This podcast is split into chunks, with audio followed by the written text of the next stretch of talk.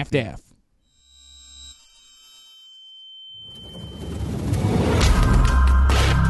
Eu sou Gisele Camargo e esse é o Anticast de número 501.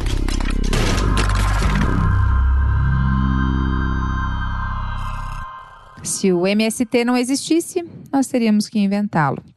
A frase é de Dom Pedro Casadáliga e reflete a importância do maior movimento social do Brasil. E ser o maior movimento social do Brasil não livra o MST de ser constantemente atacado e criminalizado. Esse programa vai ao ar, por exemplo, na semana em que famílias sem terra do assentamento Fábio Henrique, lá no município do Prado, na Bahia, foram atacadas e mantidas reféns. Dois ônibus e três carros dos agricultores foram queimados e casas foram depredadas. Abre aspas. Para a direção nacional do MST, o atentado faz parte de uma ação coordenada com apoio de grupos bolsonaristas a nível local e nacional que financiam e recrutam milicianos com o objetivo específico de atacar o movimento dos trabalhadores rurais sem terra, fecha aspas, afirma uma matéria divulgada no site do movimento. A ação deveria, deveria ser investigada, algo que eu acho que não vai acontecer, mas algo que existe de fato é um ataque ordenado do próprio Bolsonaro ao MST. Nós temos que tipificar como terrorismo as ações do MST. Temos pela frente um problema do Fundo Rural. Temos em gestação no Senado uma modificação na Lei Candir por ocasião da exportação é, do que vocês produzem no campo. Uns já falam em cobrar até água que existe na própria região. Daqui a pouco vão querer cobrar vento que espalhe o pólen pela plantação. E o que eles mais pedem para nós é o seguinte: temos que ter um presidente que não nos atrapalhe. Além da questão da outra segurança, segurança jurídica. Se vocês lerem, por exemplo, a emenda constitucional 81, ela relativizou a propriedade privada. Até pergunto para o proprietário: tem certeza que essa fazenda é tua? Isso vale para o homem da cidade também. Tem certeza que esse apartamento, essa casa é tua?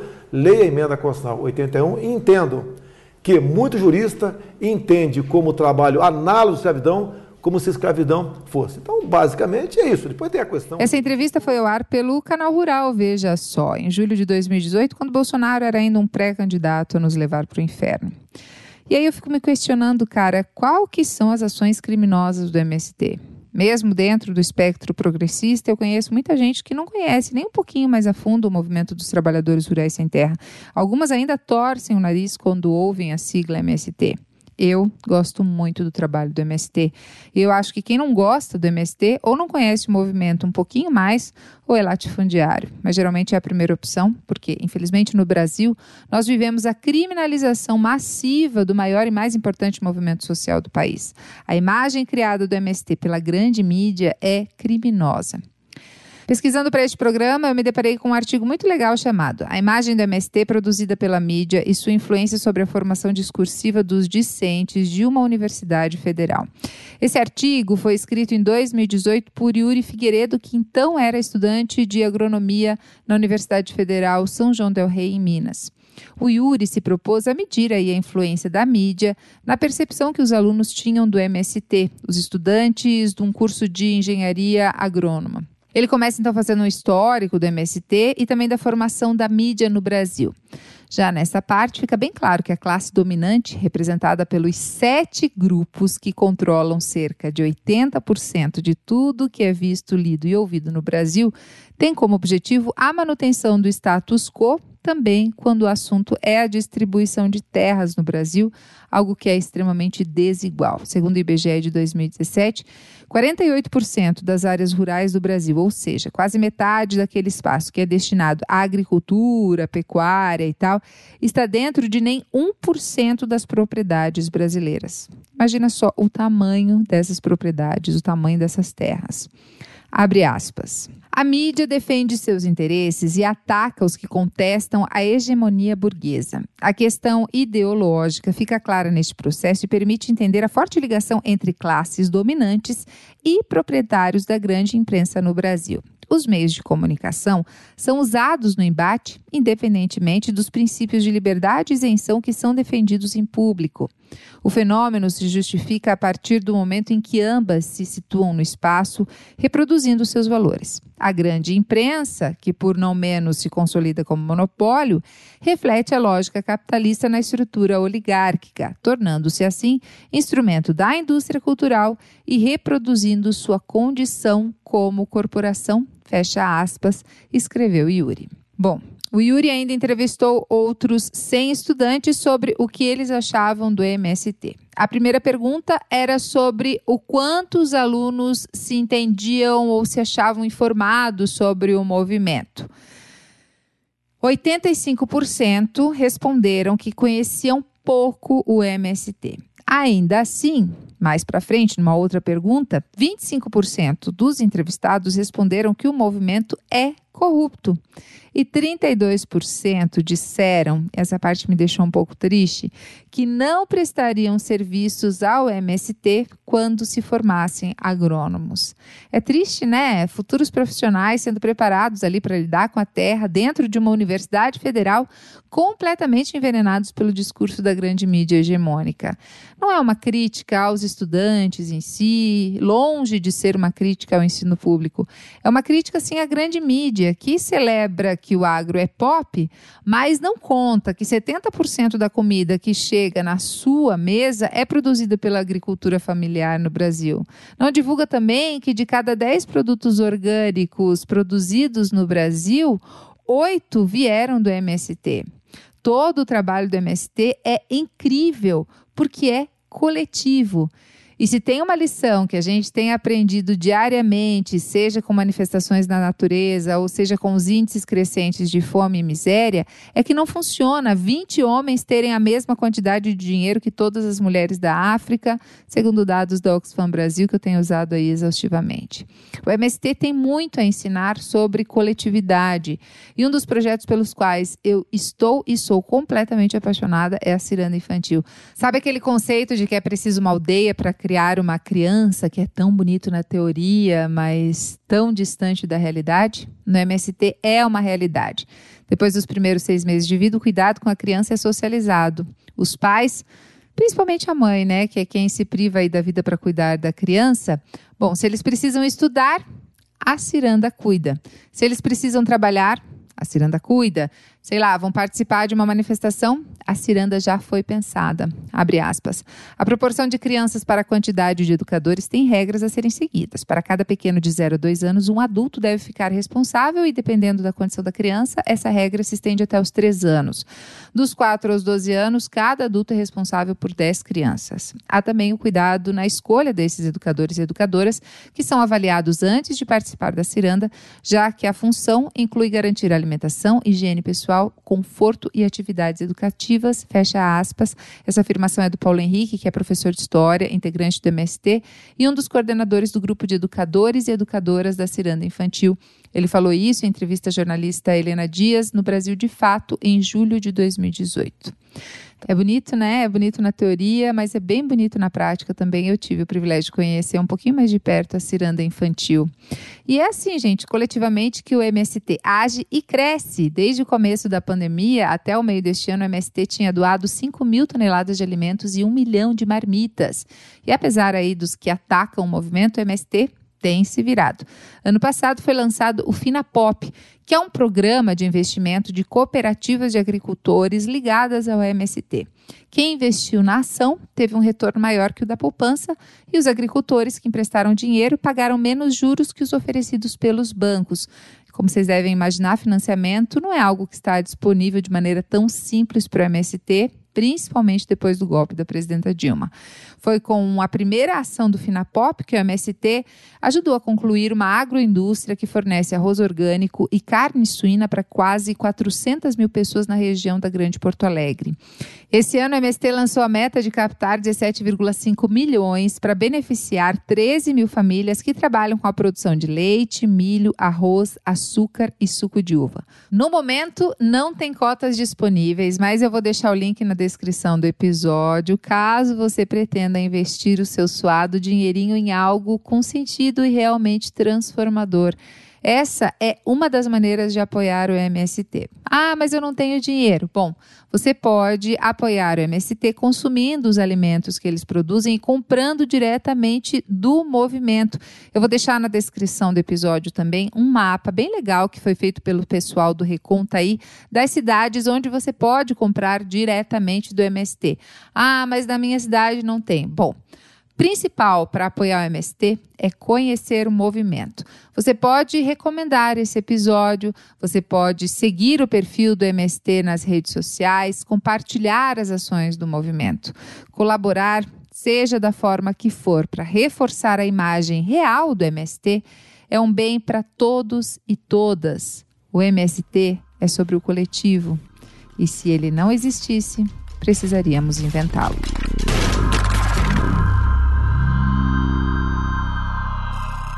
Bom, e para falar sobre esse assunto, eu converso com ele, que é economista, ativista social, um dos fundadores do Movimento dos Trabalhadores Rurais Sem Terra, João Pedro Stedley. Que prazer, que honra estar conversando com você. Obrigada por aceitar o nosso convite, João. Prazer é meu, Gisele. Um grande abraço a todos que nos acompanham e também já de público, um grande abraço no Faxina. Ah, para o ouvinte que não conhece, aqui. Faxina é meu consorte, meu companheiro. É, bom, vamos começar falando aí. Eu sou uma entusiasta do MST, sempre gostei, e depois de acompanhar o empenho deles e a força e a organização deles ali no acampamento é, Lula Livre, em frente à Polícia Federal aqui em Curitiba, durante o tempo em que o ex-presidente Lula esteve preso, presidente Lula esteve preso, eu fiquei mais apaixonada ainda. E hoje o, o MST é o maior e mais importante movimento social brasileiro, está entre os principais da América Latina. Qual que é um segredo aí do MST? Como é que faz algo que é tão atacado pela grande imprensa, tão desacreditado pela sociedade brasileira de maneira geral? Qual que é o segredo aí para um movimento crescente, né? Que parece que não, não se importa com o que ouve ou que sofre, é um movimento que vai, segue em frente, só vai. Bem, primeiro, os esclarecimentos. Nós não gostamos muito desses rótulos, maior disso, maior daquilo. Nós somos parte da realidade brasileira. E também, já esclarecendo, ainda que eu esteja desde muito jovem na luta pela reforma agrária e contribuir desde o início com o MST, mas o MST é uma obra coletiva, então não tem fundadores ou patrocinadores. E talvez aí já seja o primeiro segredo que você estava perguntando, que é o coletivo. Então, nós, ao longo de nossa trajetória, adotamos princípios organizativos que nós aprendemos com os outros movimentos camponeses que nos antecederam aqui no Brasil, como as ligas camponesas, as ULTABs, que inclusive aí no Paraná tiveram uma presença importante lá em Porecatu, né? e eh, aprendemos com os movimentos de igreja e aprendemos com a classe trabalhadora em geral. E entre esses princípios organizativos, alguns deles é de que tudo tem que ser feito de forma coletiva. Portanto, toda a organização do nosso movimento é em comissões. Comissão para a saúde, comissão para a comida, comissão para a educação das crianças, comissão para a formação. E essas comissões, que imagino você deve ter visto também lá no acampamento da Vigília Lula Livre, lá nós aplicávamos também. E aplicamos em todas as atividades do MST. Então, isso é um segredo, porque sempre que você envolve todo mundo, mesmo quando você erra, você aprende. Agora, quando é uma coisa centralizada, personalizada, vanguardista ou exibicionista, em lugar nenhum do mundo movimentos eh, conseguem ter vida longa. E o outro fato importante também, não é segredo, são reflexões aqui dessa conversa nossa, é que a causa do movimento é uma causa justa, né? E é uma causa social, não é corporativa. O Sem Terra não quer terra para si apenas, não quer aumento de salário. Ele luta por uma causa que é de todo o povo brasileiro democratizar o acesso à terra, produzir alimentos saudáveis para todo mundo, aplicar agroecologia, levar as escolas lá para o meio rural. Portanto, são causas democráticas, justas e que interessam a todo o povo. Não? É? E, e talvez o outro segredo na tua pergunta é de que quando as famílias do MST conquistam um território que o INCRA chama de assentamento, lá no assentamento se repete todas as facetas da vida humana, o que obriga as pessoas e as famílias terem muito convívio social, muita solidariedade entre elas. Então, elas vão ter que lutar para ter luz elétrica, elas vão ter que lutar para ter escola boa, elas vão ter que lutar para aplicar agroecologia, se cuidar dos venenos dos vizinhos, elas vão replantar árvores. Então, lá no assentamento, há um fervilhar de uma nova vida que contribui para que esse convívio social, essa solidariedade permanente siga e orienta a, a vida das famílias. Ou seja, a nossa luta não tem fim. Depois que você começa, vai até o final da vida. É, bom, é justamente você falou isso sobre essa integração, sobre essa continuidade. A reforma agrária, então, é uma bandeira atual, ela continua necessária e ela é viável ainda hoje, quando a gente vê esse, ah, esse desmonte, esse. Não sei nem definir o que a gente está vivendo ultimamente, mas ela é viável ainda hoje. Bem, é, primeiro vamos separar a crítica a esse governo, porque nem governo é, é um bando é. de insanos neofascistas, que não tem nenhum compromisso com a sociedade brasileira, então, muito menos com a reforma agrária. Agora, em relação ao tema da reforma agrária, durante todo o século XX, em todo o mundo e aqui na América Latina, a bandeira que guiava a luta pela reforma agrária era terra para quem nela trabalha. Que foi, inclusive, alcunhada dessa forma, emergiu na Revolução Mexicana, pelo Emiliano Zapata. A expressão é dele: terra para quem ella trabalha. E nós do MST, naquela crise da democracia da década de 80, com da ditadura militar, com a crise do capitalismo industrial, nós nos constituímos como um movimento popular de camponeses que lutava por isso, terra para quem nela trabalha. Na história do século XX, a maioria dos países fizeram reforma agrária patrocinadas pela burguesia industrial que controlava o Estado. E por que, que interessava a reforma agrária para a burguesia industrial? Porque eles se deram conta que nas sociedades onde se mantinha um latifúndio improdutivo, portanto sem produzir, e portanto sem consumir, porque era um latifundiário em cima de 10 mil hectares, para dar um exemplo. E por outro lado, um enorme contingente de pessoas, trabalhadores, que poderiam estar produzindo e, portanto, consumindo, essa contradição representava um empecilho para o avanço das forças produtivas do capitalismo industrial. Então, na maioria dos países do mundo, as reformas agrárias foram feitas para dar um impulso ao mercado interno e ao desenvolvimento da indústria nacional. Assim foi nos Estados Unidos, em toda a Europa Ocidental. E a última grande reforma agrária desse tipo foi no Japão, depois da Segunda Guerra Mundial. Portanto, logo aí, recente.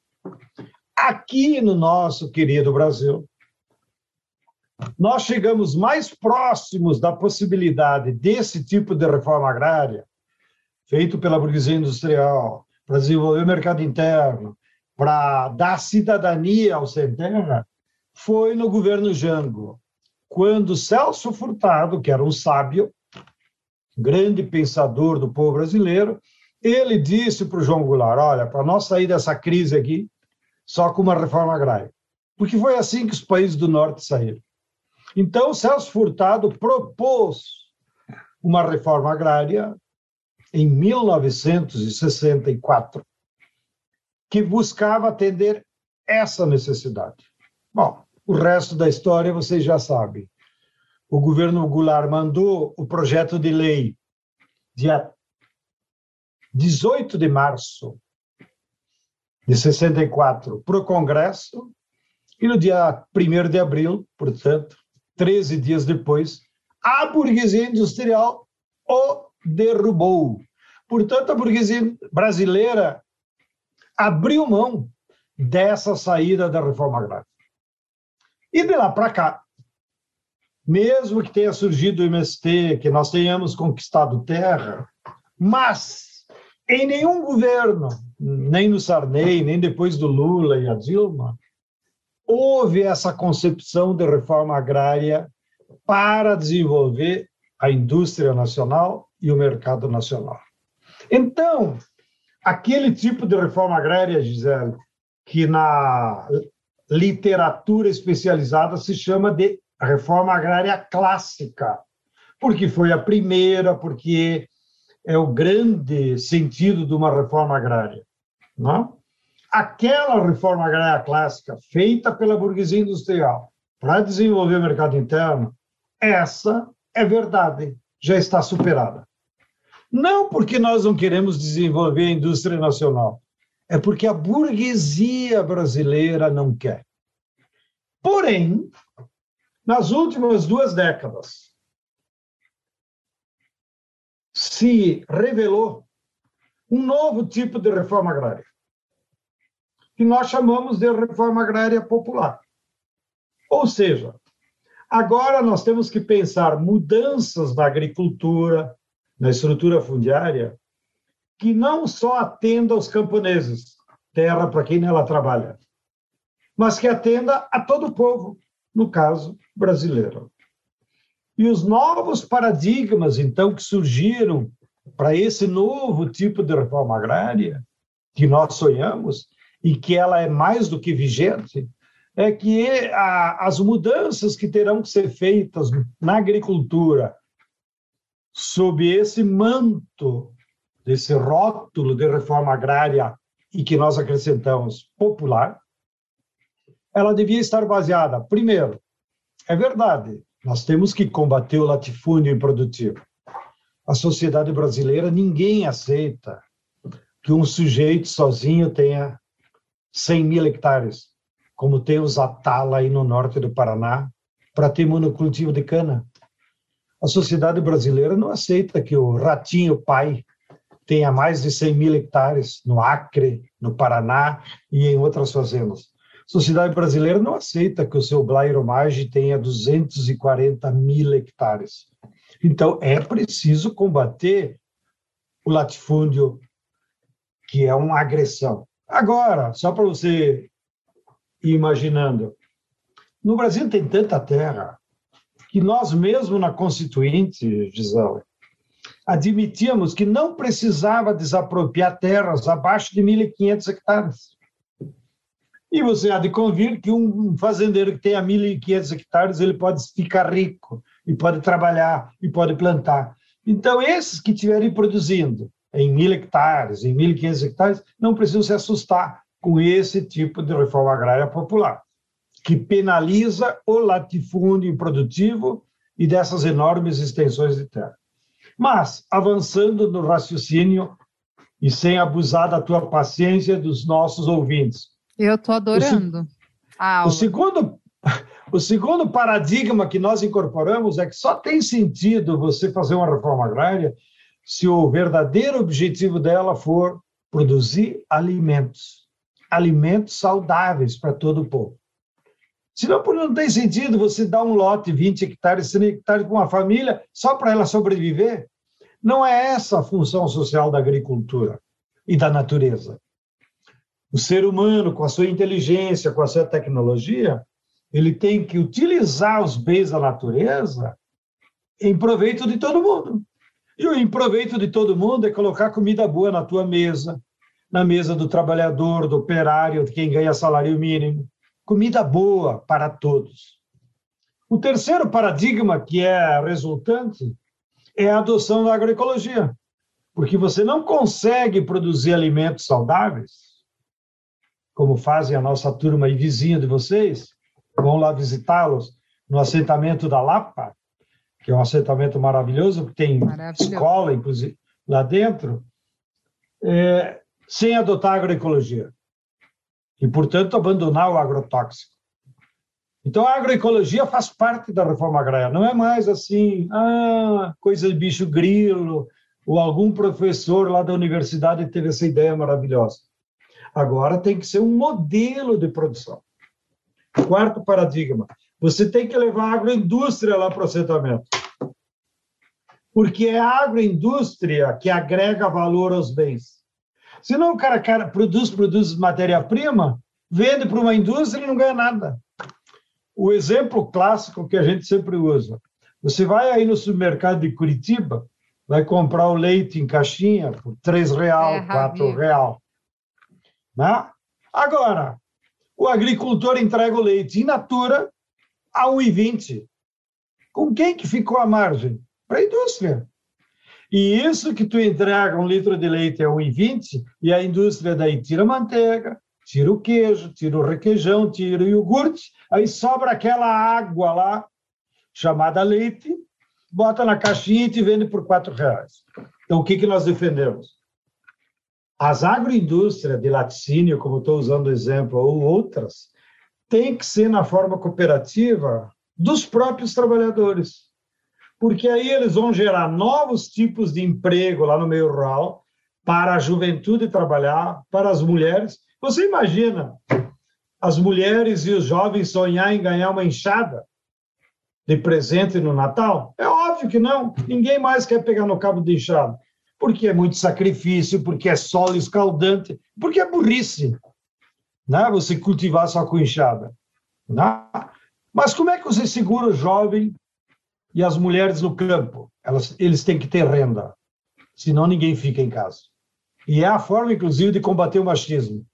É a forma de nós garantir trabalho digno e renda para as mulheres e para os jovens no campo, sem eles sair de lá, é a agroindústria. Porque quando você instala uma agroindústria, se gera dezenas de novos empregos.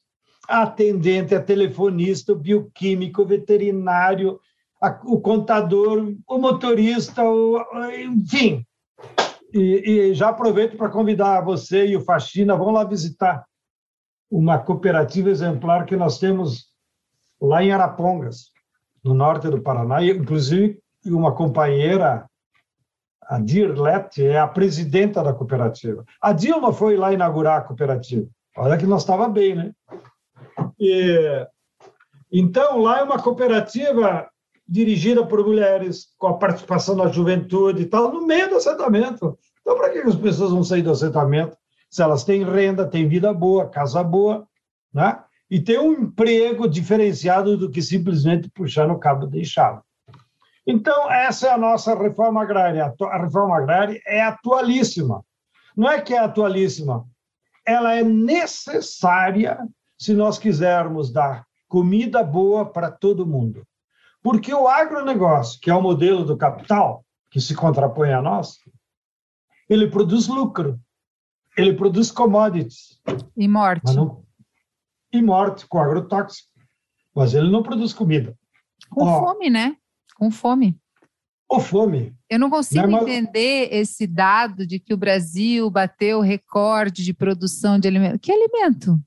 Alimento? Onde está esse alimento? O que? O gado está comendo? Quem está que tá comendo isso aí? Porque o povo aqui no Brasil está passando fome. E aí não dá para entender, eu não consigo entender e eu não consigo entender a nossa mídia que não faz uma análise crítica disso, não, não coloca as duas coisas. Você noticia a fome, você noticia o recorde de alimento, mas você não não junta as coisas? Na televisão é fácil de entender, porque você fica atento, né? É, eles fazem a propaganda agropop, agro, não sei, agro, agro, e em seguida vem a propaganda da Bayer, da Massey Ferguson, da New Holland, é, da, daquelas caminhonetonas de 20 que vende lá para os fazendeiros. Então, a mídia está com o rabo preso, com esse modelo. Fora os interesses. A indústria armamentista, enfim, né? É, os interesses da própria classe. Eu lembro que uma vez aí no Paraná, inclusive, alguém nos falou que o Lupião, que é o porta-voz número um do agronegócio atrasados do Paraná, tinha ações na Globo do Paraná. Então, os laços de interesses de classe, eles se mesclam, né? Não é só propaganda também, publicidade, tem interesses de classe. E é por essa razão que a mídia nunca vai defender a agroecologia, né? a não ser casos excepcionais, como nós temos lá nossa porta-voz na Globo, na GTN, né, que é da Globo, que é a Bela Gil, né? mas faz isso por convicção da profissão dela, porque ela estudou nutrição na Inglaterra, é uma grande chefe, então ela sabe que é, é, comida produzida pelo agronegócio com veneno não é comida, é qualquer coisa menos comida, porque produz câncer. É, mas, afora isso, a imprensa é toda ela comprometida com o modelo do capital, que é o agronegócio o agronegócio ele não produz comida, ele produz commodities. E as commodities que eles produzem é cana-de-açúcar, algodão, soja, em grão, nem se dão ao luxo de transformar em óleo né, ou em margarina, milho, também vende em grão, e a pecuária extensiva. Então, isso você não vai ver logo mais na tua janta, né, ou amanhã de manhã no café. É outros produtos que você vai ver. Em contraposição a isso, para os que nos acompanham e que não estão tão familiarizados, na época do Lula, ele potencializou muito a Conab, como uma empresa pública que comprava os alimentos da agricultura familiar e fazia contratos prévios. Inclusive, aí no Paraná, nós usamos muito. Os contratos prévios era o seguinte: fazer um contrato formal, padronizado, em que a Conab se, se comprometia a comprar todos os produtos que você produzisse. Agora, é claro, você tinha que colocar no contrato, então, qual é os produtos que você ia oferecer para a Conab. E a Conab te pagava à vista pelo preço de mercado. E era um mecanismo muito simples e eficiente. Então, fazia o contrato individual, ou, no melhor dos casos, coletivo, como o assentamento aí que estou me referindo da Lapa, fazia esses contratos. Aí, quando chegava no dia comprometido, a associação levava os alimentos direto para os consumidores, que a Conab dizia: entregue lá no hospital, entregue para a dona Zilda, lá para as crianças, os idolares, entregue até no quartel. Eles mandavam nós entregar em alguma escola. Então, o produto saía da roça ia direto para o consumidor. Chegava lá no consumidor, uma escola, uma associação de bairro, um hospital, as pessoas que recebiam checavam se na nota do produtor estava lá mesmo os produtos, lá, assinava o recebimento. Ele, com aquela nota do produtor, passava numa caixa econômica, numa lotérica ou no correio e recebia o dinheiro à vista. Lá, ia para casa feliz da vida. Esse mecanismo, na época do Lula, chegou a movimentar um bilhão de reais por ano. E ele é tão promissor e bom que, na prática, ele substitui o crédito. Porque se o agricultor tem certeza que vai receber à vista e preço bom, para que, que ele vai no banco? Se endividar, pagar juro, fazer aquelas filas humilhantes, né?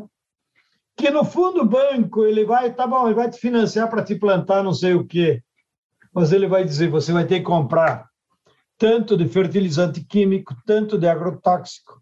Ou seja, o próprio Banco do Brasil é um vendedor de veneno. Né? Impõe ao agricultor uma matriz né? Que ele não precisa estar dependente.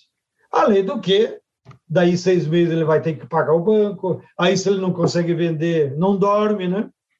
Porque agricultor é muito cioso das suas dívidas, como um, um, um sujeito é, que tem uma ética muito muito impressionante, formada pela educação cristã.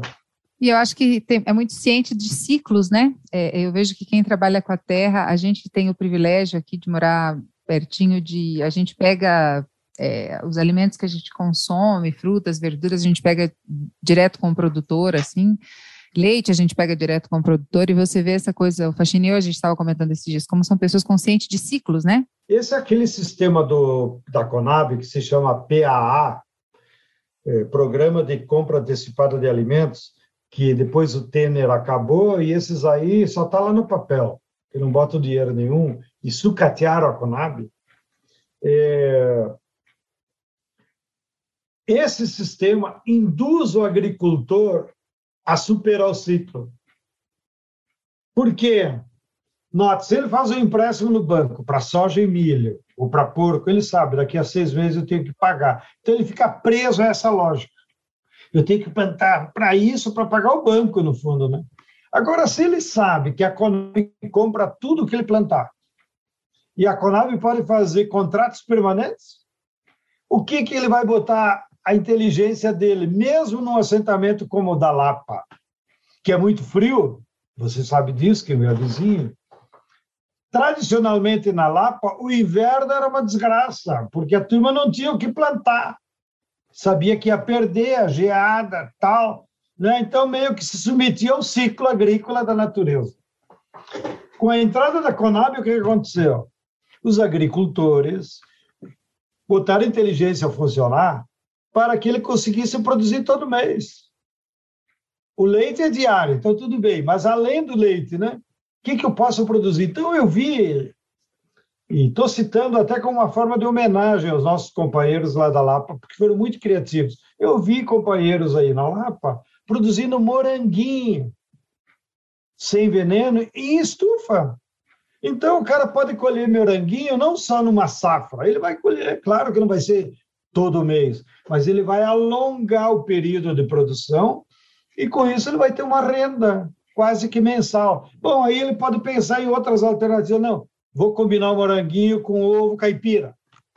E a galinha vai dar ovo todo dia. Entendeu? Mas eu tenho que saber que alguém vai comprar o caipira, no caso. Eu tenho que ter tranquilidade para poder pesquisar eu e investir que... nisso, né? Exatamente. Então, o programa era muito bom por causa disso. E a nível de Brasil, para ficar registrado, o PA chegou a comprar 367 tipos diferentes de comida. Olha a riqueza da culinária brasileira, produzida pelos agricultores familiares. 367 tipos diferentes. É claro que aí influi as dimensões do nosso país, que é um continente, as diferentes eh, climas, biomas, que dão uma riqueza enorme na diversidade de produção. Mas, repito, mesmo nós aí no sul, com o frio intenso, nós conseguimos produzir o ano, o ano inteiro muitos produtos, como os nossa companheirada lá da Lapa nos deram um exemplo, né? Ou também, para agora não só falar da Lapa, os companheiros que têm um outro assentamento aí no litoral, Antonina, acho que é o município, uhum. que é um assentamento é. de agrofloresta. Quando eles chegaram na área, não tinha nenhuma produção. Puta que pariu, aqui só tem mato. E agora o que nós vamos fazer? Só dá banana. Então fica aquela loucura. Bom, banana no inverno não vai dar, como é que eu vou sobreviver aqui? Né? Bom, olha aí de novo. O pessoal botou a cabeça a funcionar, a inteligência, e sem derrubar uma árvore sequer, eles foram desenvolvendo sistemas produtivos de agrofloresta que hoje colhem no meio da floresta dezenas de produtos e vai desde a banana, que já era, digamos, a tradição do litoral norte aí do Paraná, mas outros produtos, mel, eh, enfim, é, ovo caipira, frutas nativas que tu pode potencializar, enfim. A natureza é pródiga, o ser humano é inteligente, só falta um governo sério.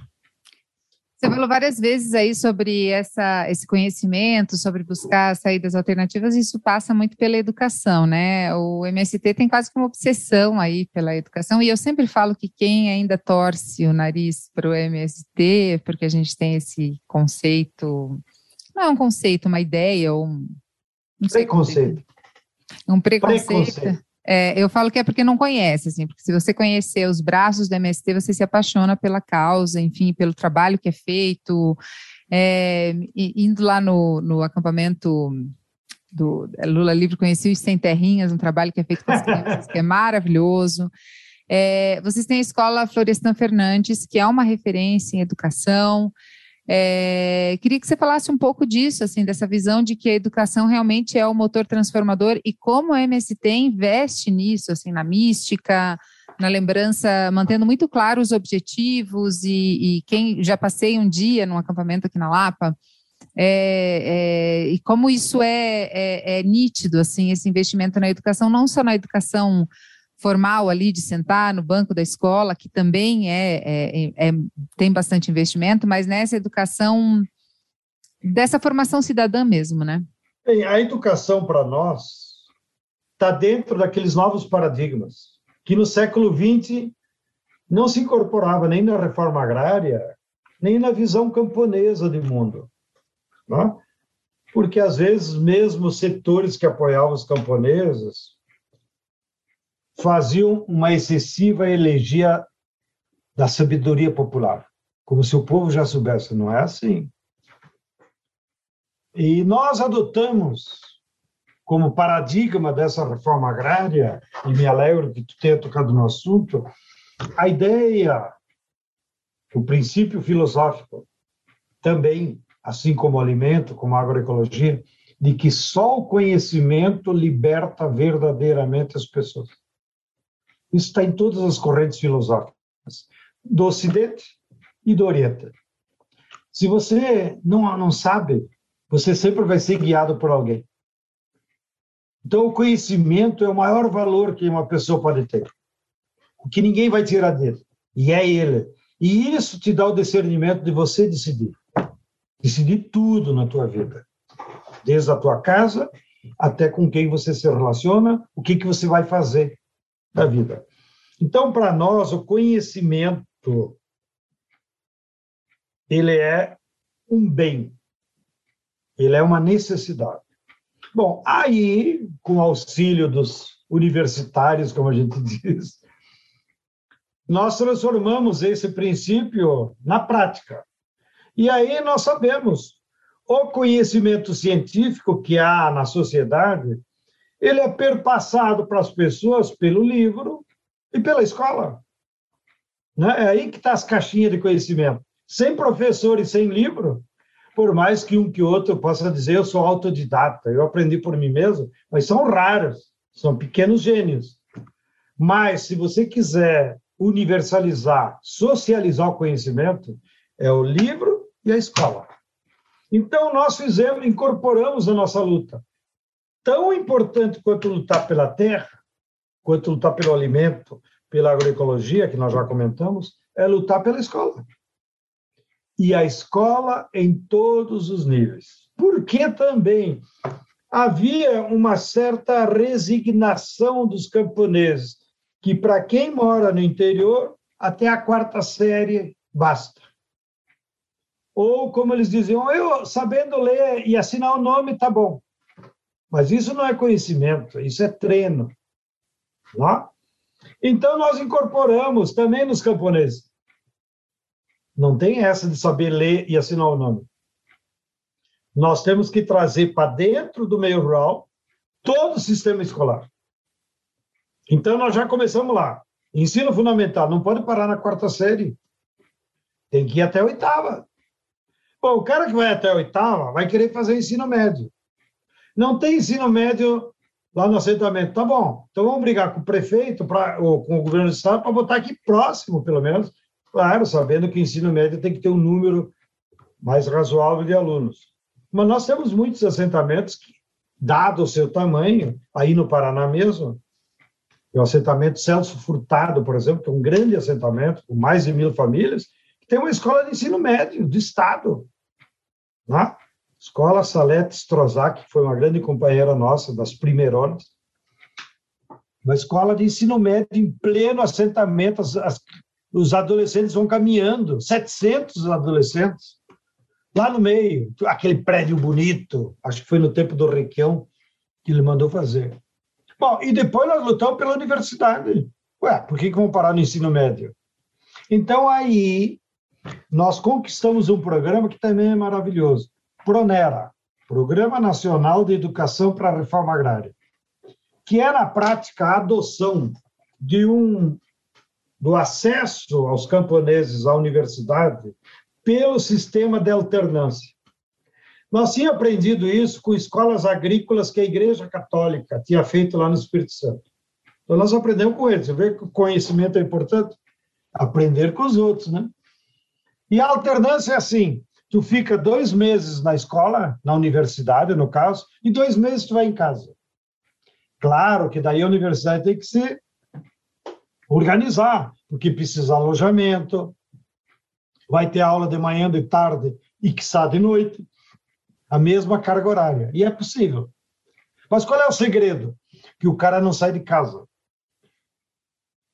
ele termina o semestre de dois meses, volta lá para a comunidade dele, para o assentamento dele, e passa dois meses com a família. Eu fiz uma Imagina... reportagem uma vez sobre esse, esse método aqui no assentamento e era muito legal porque daí eles colocavam em prática, já vinham com esse ar de ai, ah, eu estudei, e é super legal, assim, era super legal o clima que envolvia, né? E os pais super Imagina. orgulhosos. Imagina a autoestima. E isso nós percebemos eles aplicam em todos os conhecimentos. Bom, quem está na pedagogia, aí já quer lá fazer um estágiozinho na escola do, do assentamento. Quem fez jornalismo? Ah, vai querer fazer a matéria, né? O que, que tem de interessante aqui no meu assentamento? Quem está fazendo advocacia? Qual é os problemas que nós temos aí? Né? Já começa a inventar, não, nós temos ir no sindicato, nós temos direito, etc. E tal. Então, já começa a aplicar e dá uma autoestima para esses jovens impressionante. Bom, aí ele se forma, naturalmente ele já mora lá. Não precisa pensar onde que eu vou conseguir emprego. Claro, então na área dele, ele vai ter algum tipo de emprego sem sair do meu rol. Bom, se ele é agrônomo, mais fácil. Se é professora na escola. Mas mesmo outras profissões, ele pode daí trabalhar no sindicato e continua morando lá. Enfim, então, olha a importância, aquele conhecimento que essa pessoa aprendeu lá na universidade, ele, no fundo, vai compartimentar, compartilhar com toda a comunidade, porque ele é uma pessoa de lá, é um doutor que agora convive com eles. Então, nós chegamos até o topo com o Pronera e seguimos estimulando. Nós temos muitos militantes nossos fazendo mestrado, fazendo doutorado. Inclusive, há uns 20 anos atrás já, o primeiro doutor de doutorado que nós tivemos foi o Ney Strozak, que até hoje trabalha no nosso setor de direitos humanos, que ele é assentado aí no Paraná. Então, ele estava aqui em São Paulo, fez a PUC, foi ele, foi ele fez, fez doutorado em direito. Tá? É sabido o bichinho. Mas assim nós temos outros que já chegaram no doutorado. E só para você ter uma ideia, a nossa direção nacional, que é dois por estado, mais alguns por setores, dá umas 65 pessoas. 90% desses dirigentes nacional, e todos eles moram em assentamento e em coisa assim, todos eles já têm curso superior. Então é outro padrão, né? Sim. Outro padrão. Eu tenho um amigo que é que é advogado do MST, e inclusive quando houve aquela, aquele, aquele crime da Vale é, lá, lá, em Minas Gerais, sim, os advogados do MST foram lá para ajudar a comunidade, para se envolver, para os moradores, enfim, foi um trabalho muito muito difícil assim, mas que foi contaram muito com o apoio do MST assim para para poder dar o, o, auxílio máximo à comunidade, enfim, né? Daí a gente tem um problema de estrutura, né? Tipo, uma empresa como a Vale, né? Sempre vai se dar bem, sempre é. cai para cima, né? Nunca cai para baixo, sempre é. cai para cima, né? Porque o capital é isso. Nós emprestamos três advogados e eles têm um contrato com o maior escritório da advocacia do Rio de Janeiro, que tem 400 advogados. inclusive filhos ex-ministros do STF. Então, claro, aí nós estamos brigando com o demônio, né? Sim. Com o todo-poderoso capital. Na base, também nós evoluímos, que é o que tu citou lá na Vigília Lula Livre, ou lá na Lapa, que é o que nós chamamos ciranda infantil. Que as crianças, depois que param de amamentar, até os seis anos. Ou a mãe leva para a roça, ou fica rodeando na cozinha, enfim, é um problemão. Mas para a mãe, que não pode ter um trabalho produtivo porque tem que cuidar de filho. Tá? Então, nós geramos isso que é a ciranda infantil. E a ciranda, olha, é bem diferente, e essa é uma contribuição do MST para a sociedade brasileira.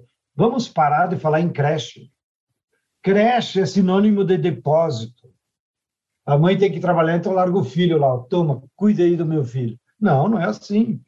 Ciranda infantil tem toda a conotação pedagógica de a criança conviver com outras crianças brincando e aprendendo. Esse é o sentido, brincar e aprender. Entre elas e com acompanhamento, claro, pedagógico. Então, nós inauguramos isso, porque não existia ciranda infantil no meio rural. A turma, é, como tu disse, tem tantos preconceitos. Para que, que as mulheres do campo querem creche, né, se fosse reivindicar para o governo? Né? Mas tem tudo a ver com a vida delas. Por que, que a mãe camponesa tem que criar o filho até seis anos? Impossibilitando o próprio desenvolvimento.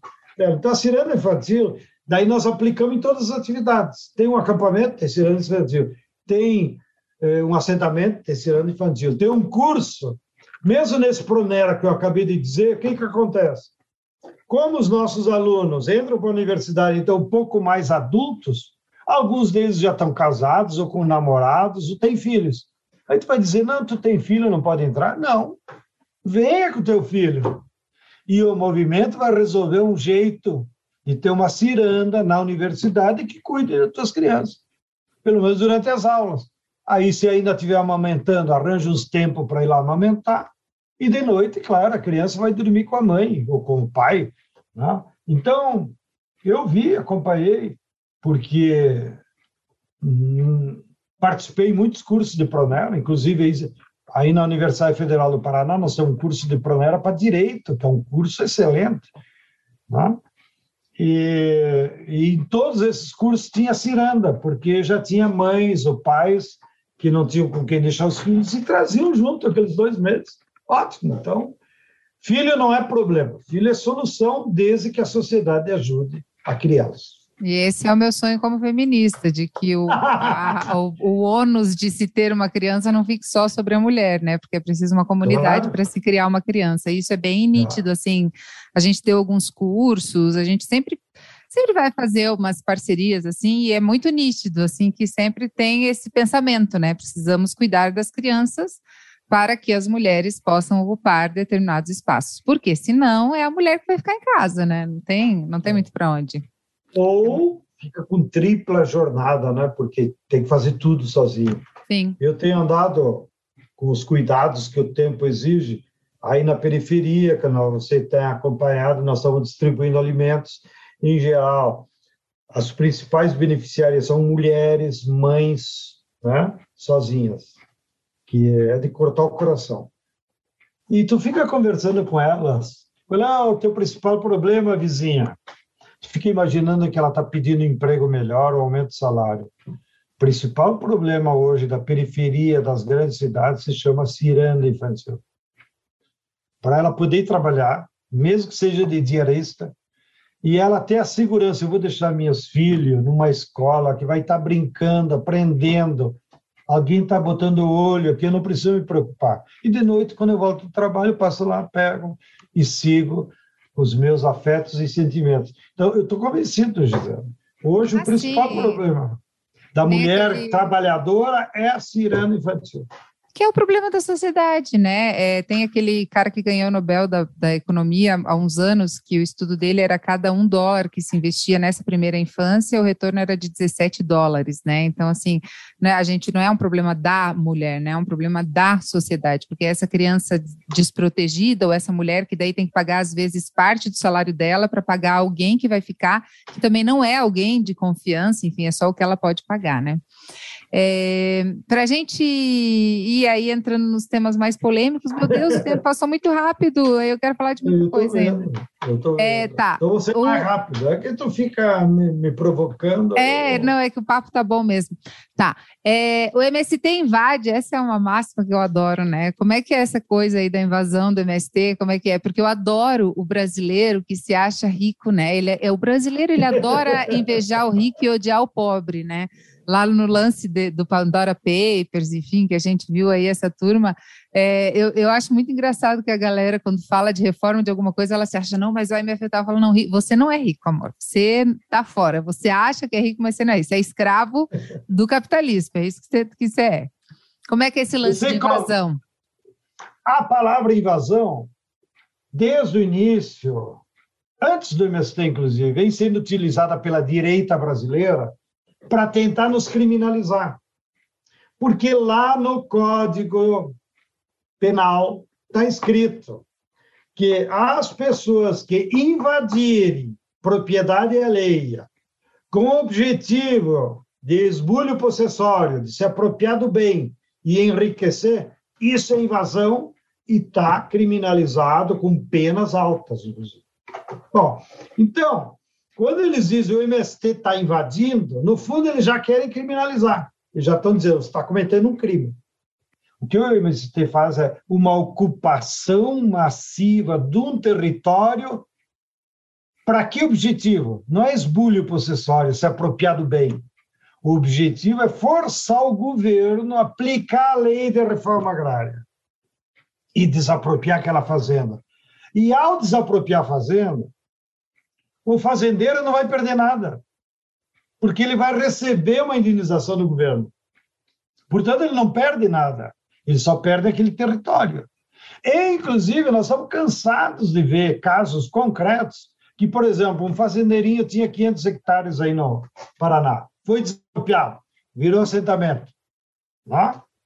Aí o INCRA paga para ele. O que, que ele faz com esse dinheiro? Ele vai lá no Mato Grosso e compra uma fazenda de 10 mil hectares. Entendeu? Então ele não saiu prejudicado. Nenhum fazendeiro desapropriado pelo INCRA perdeu dinheiro. Todos foram compensados em nome da sociedade para ele tocar a vida. Tá? Então, isso que é ocupação. Mas nós tivemos que fazer batalhas nos tribunais também. E essa batalha de tribunal terminou quando, num processo de ocupação aqui de São Paulo, acho que era, um ministro do Superior Tribunal de Justiça lavrou uma sentença que acabou com o assunto. E na sentença, o juiz, já é falecido na época, se chamava Cernichiaro, é o sobrenome dele, ele disse assim: a ação que o MST faz de uma ocupação massiva de uma fazenda com famílias para pressionar o governo a desapropriá-la não é crime, é um direito. Então, não só nós não fizemos invasão, mas quando nós fizemos uma ocupação, nós estamos exercendo um direito de pressionar o governo a desapropriar. Bom, se o fazendeiro tem problema com a desapropriação ou com o valor, é problema dele com o Estado. Mas a lei é clara: latifúndio improdutivo cabe ao Estado, através do governo, desapropriar para a reforma agrária. Então, Pronto. assim, quem está lá com a sua terra produtiva não precisa ficar com nenhum problema, nenhum medo. O MST não vai invadir a sua terra. Imagina, nós não ganhamos nada, né? Só queremos, só vamos, como se diz no bom, no popularesco, só vamos pegar sarna para se coçar. Agora, quem tem mais de 1.500 hectares, não cuida direito da terra, comete crimes ambientais, bota agrotóxico, tem trabalho escravo, esses estão na nossa mira. Não na mira do MST, porque nós perseguimos, estão na mira da sociedade. Eu ainda tenho mais duas, duas questões. É, onde então, foi que a gente lá. errou? eu achei que a gente chegou tão perto. Você não acha? Você que está a vida toda nessa luta.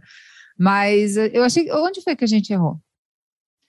As questões sociais e de governo não são erros pessoais ou deliberados. Faz parte da correlação de forças da vida. Então, é, eu acho que nós deveríamos ter ganho o governo em 89. Aí sim, numa aliança Lula, Brizola, Requião, nós teríamos feito um governo de mudanças estruturais, porque aí o povo estava na rua, tinha conquistado a Constituinte, havia uma mobilização social em prol de mudança. Quando o Lula ganha as eleições em 2002, já não foi fruto de uma mobilização de massas, já foi fruto de uma conciliação de classes. A burguesia, que já estava há 12 anos no governo com o neoliberalismo, e o neoliberalismo só tinha gerado problemas, o governo Collor, o governo Fernando Henrique, a burguesia disse: tá bom, antes que haja uma revolução, vamos fazer um pacto com Lula. Talvez seja então, isso Lula... que a gente vai ter ano que vem de novo, né? O Lula chegou ao governo em aliança com a burguesia. E, inclusive, teve que dar a vice para eles, lembre-se do Alencar, né, presidente da Federação da Indústria de Minas, e teve que dar metade dos ministérios. O Ministério da Agricultura sempre foi do agronegócio. Né? Então, houve um governo de conciliação de classes, não de mudanças estruturais. Então, esses tempos históricos, não adianta dizer, ah, o Lula podia ter mudado. Não podia ter mudado, porque faltou a participação popular. Então, o que, que desse tempo histórico, o que, que nós devemos aprender para o ano que vem? É fundamental que a campanha do Lula do ano que vem seja uma campanha de massas, de participação do povo. E nós, militantes de partidos, de sindicatos do MST, temos que discutir com o povo o que mudanças você quer que aconteça no Brasil para eliminar a fome, para eliminar o desemprego, para eliminar a pobreza. Que mudanças você quer? Para que o povo tenha consciência, olha de novo o conhecimento aí. Tenha consciência vem de conhecimento.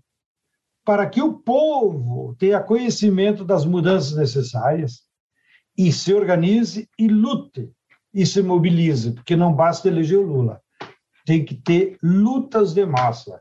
Nenhum país do mundo fez reformas estruturais sem a participação do povo. É, Outra coisa, o MST está entrando aí no mercado financeiro, se estruturando. é, eu acho isso tão lindo, assim, tão maravilhoso que é. E aí eu pergunto, nessa crise que a gente vive, o MST realmente doando alimento a dar com rodo, assim, né? Em todas as regiões do país você vê o MST com uma força incrível, levando comida para quem está com fome, comida de verdade, comida. Bom, o MST é o maior produtor de arroz orgânico da América Latina, né? É... Qual que é o segredo, né? Você dá, compartilha, compartilha, compartilha, e aí você faz um movimento, começa realmente a entrar no mercado financeiro. E já emendo uma outra pergunta, que eu já sei a resposta, mas vou fazer só porque muita gente pode torcer o nariz. o MST ele está ocupando espaço ou ele está se rendendo ao mercado financeiro? Bem, primeiro, a solidariedade é um dos paradigmas. Só vai ser possível ter uma sociedade mais justa e igualitária se as pessoas forem solidárias. De novo, apelo para os filósofos: ninguém consegue ser feliz sozinho. Não tem essa. Nem apenas com teu companheiro ou companheira. Não tem essa. Ou você é feliz em sociedade, ou tu, você não vai ser. E o, e o segredo da felicidade coletiva é a solidariedade. Ou tu pratica solidariedade, ou, tu, ou, ou você vai para o inferno sozinho. Inferno da vida real. Bom, então, está no nosso DNA como MST, como lutadores por alimentos. Nós temos que produzir alimento e doar, fazer solidariedade, para nós se salvar junto. Então, esse é um princípio, não é caridade, é um princípio. Agora estamos se organizando, já estou te antecipando, que nós vamos se somar com todas as energias para o Natal sem fome.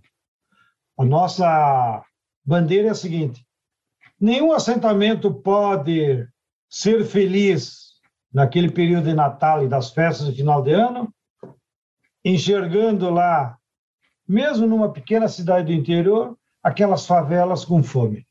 Não é possível isso. Nós não vamos aceitar. Então, se prepare, vamos levar lá. Galinha caipira, peru, abóbora, o que nós tiver, vamos repartir com eles para que pelo menos eles sejam felizes. Bom, agora o mercado de capitais. Bom, o mercado financeiro também nós caímos numa, digamos, num rótulo que a imprensa burguesa utilizou.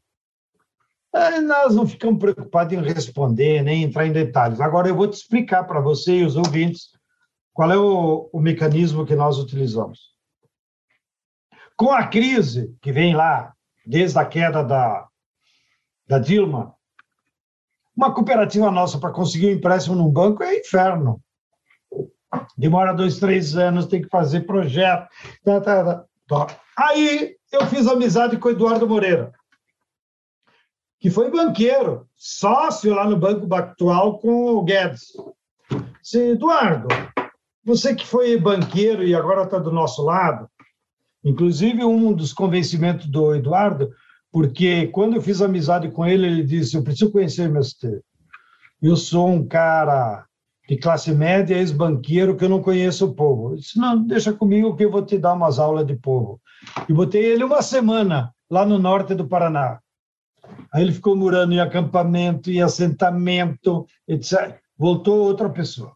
Bom, fecha o parênteses, Eduardo. Aí eu cheguei para ele, Eduardo, tem que nos ajudar, porque nós estamos com esse problema, não tem acesso a crédito. E ele disse, eu tenho a solução, e eu vou te apresentar a um outro pequeno banqueiro, que é dono de uma corretora, que é o João Pacífico da Gaia. Aí fizemos uma reunião e eles me explicaram o, o, o procedimento. Há uma lei no Brasil que permite uma cooperativa ou até uma fazenda pegar o recurso direto do investidor, tirar o banco do meio e também sem ir na bolsa de valores. Então, você emite um tipo, uma nota promissória e oferece quem quer investir nisso. E os investidores, qualquer pessoa, você, eu, não, eu vou botar dinheiro nesse projeto que me parece interessante. Então, tu tira o banco do meio, direto investidor. O investidor hoje comum, mesmo que tem pequena poupança, eles ganham 2% ao ano na caderneta de poupança. Nós oferecemos o mesmo juro do Pronaf, 5%. Para a cooperativa é bem melhor, porque lá no banco, além dos 5%, vai pagar seguro, vai pagar isso e aquilo. Bom, nós fizemos uma primeira experiência e deu certo. Fizemos uma segunda e deu certo. E a última, então, bombou, porque aí foram é, sete cooperativas que conseguiram adesão de 6 mil pessoas que investiram 15 milhões. Né? Deu uma média aí de 3 mil reais cada um. Mas o segredo é o seguinte: tu tem que dizer né, para o mercado, como eles gostam de dizer. Aqui está o projeto. É ampliação de um frigorífico de carne de porco orgânico lá do sul. Vai precisar de 2 milhões. Você quer investir nisso? Quero. Não, aqui está uma nova unidade de beneficiamento do arroz. Quer investir nisso? Quero. Então, ele escolhe qual é o projeto que ele quer. Eu quero que o meu dinheirinho suado seja aplicado nesse projeto. Ou seja, as pessoas que investem não é só pelos 5% de juros. Tá? Elas querem apostar num projeto. E por isso que nós temos 6 mil adesões para cinco ou sete cooperativas. E agora estão preparando novos projetos. Então, na verdade, nós não fomos ao mercado de capitais nós criamos uma ponte entre os nossos projetos de investimento com os investidores pequenos, porque um milionário que investe 50 milhões, como o Guedes tem 50 milhões de dólares lá no paraíso, não é ele que vai investir em nós, né? Mas você viu, teve 6 mil pessoas que botaram lá 3 mil reais cada um. É esse sujeito que hoje está financiando o Bradesco, que está financiando toda essa porcaria que está aí, que diz: não, opa lá, o meu dinheiro eu quero que tenha uma utilidade social. Sentido, né? Sentido. sentido. Você acha que a gente vai conseguir superar isso, assim? Tipo, superar essa elite que está ali, que é tão poderosa, é tão difícil. A gente vê que os trabalhadores estão cada vez mais precarizados, os, os, os sindicatos, os sindicatos de, de categoria de, de, de, representatividade. Como é que a gente vai conseguir tirar essas pessoas? Assim, eu penso às vezes que só seguindo os ensinamentos de Che Guevara, assim, votando brincadeira. brincadeira mais ou menos. Eu acho que nós que temos influência na opinião pública ou atuamos em movimentos, nós não temos o direito de ser pessimistas. A história da humanidade ensina que, por mais duros que sejam períodos de crises, haverão mudanças, porque as crises provocam contradições. E essa crise profunda que nós estamos vivendo no Brasil, na América Latina ou no mundo capitalista, está revelando isso, que os bilionários não têm futuro porque eles conseguem acumular dinheiro, mas eles não resolvem mais as necessidades fundamentais das pessoas. Para o teu grupo de ilustração, eu participei agora há 15 dias de, uma, de um debate internacional e um professor de economia política, o Vigei, disse que nós temos hoje na humanidade um bilhão de seres humanos que nunca calçaram sapato o capitalismo podia ganhar dinheiro vendendo sapato, né? mas não quer. Nós temos um bilhão passando fome. Por que, que não vende alimento para eles? Quantas casas faltam no Brasil e no mundo? Então, é um capitalismo insano, que acumula para alguns bilionários, mas não resolve. Então, eu acredito que nós vamos entrar num novo período aqui no Brasil, para ficar no Brasil, e nós vamos eleger o Lula, e nós vamos ter um governo popular que as massas vão se mobilizar e nós vamos fazer reformas estruturais que consigam caminhar em direção a uma sociedade mais justa, mais igualitária e que pelo menos todas as pessoas brasileiras com a carteira de identidade possam ter uma vida digna, que é tão simples conseguir. Né? Então, eu sou muito otimista e acho que nós vamos ver essas mudanças. Porque essa gente é insana, esses neofascistas, esses pregadores do ódio, esses vão para a lata do lixo da história. Veja a experiência histórica. Quantos anos Hitler durou? 33 a 45, 12 anos, com toda aquela máquina de guerra. Quantos anos o Mussolini durou? Ah, então, esses fascistas tem vida útil muito curta, porque a história os vai superar. Grande abraço, Gisele. Foi um prazer conversar com você. Querido, muito obrigada. Nossa, vou sair com o coração quentinho, assim, porque a gente que trabalha tão de perto, olhando as coisas, às vezes a gente se contamina, assim, mas realmente essa comparação, eu gosto muito de comparações que facilitam para o cérebro entender. Então, é, essa questão do tempo em que cada um viveu ali realmente é muito pequena, né? Um beijo. Tá bom, Gisela. Prazer, foi um prazer, viu? Tchau, tchau, tchau. tchau.